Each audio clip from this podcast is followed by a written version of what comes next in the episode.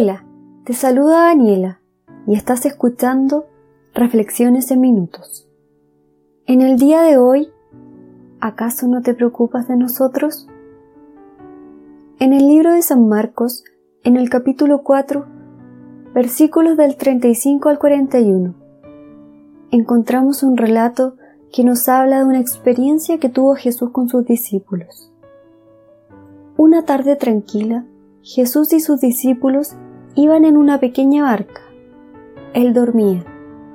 El maestro descansaba después de un largo día de enseñanzas, de parábolas, cuando de repente se levanta una gran tempestad y todos comenzaron a tener miedo.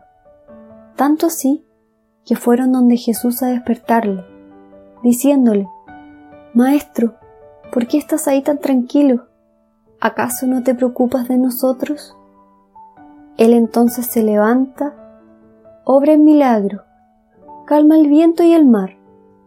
Luego le responde, ¿por qué están tan asustados? ¿Acaso no tienen fe? Quizás para muchos estos son tiempos de tempestad y temor. Quizás para muchos estos son tiempos en donde se preguntan, ¿Acaso Dios no se preocupa de nosotros? ¿Por qué no hace nada para ayudarnos?